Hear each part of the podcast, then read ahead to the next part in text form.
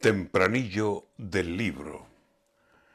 Posados en su silencio, aguardan vuelo los libros.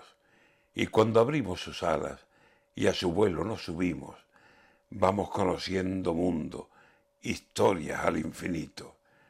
El sábado 23 fue el Día Mundial del Libro, la onomástica de todo, lo mágico, lo divino. No hay cultura sin lectura, no hay mundo como el escrito.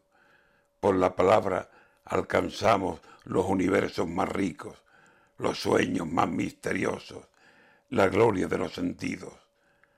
Otra sería la vida y otro sería el camino, si en la mano, aleteando, tuviésemos siempre un libro.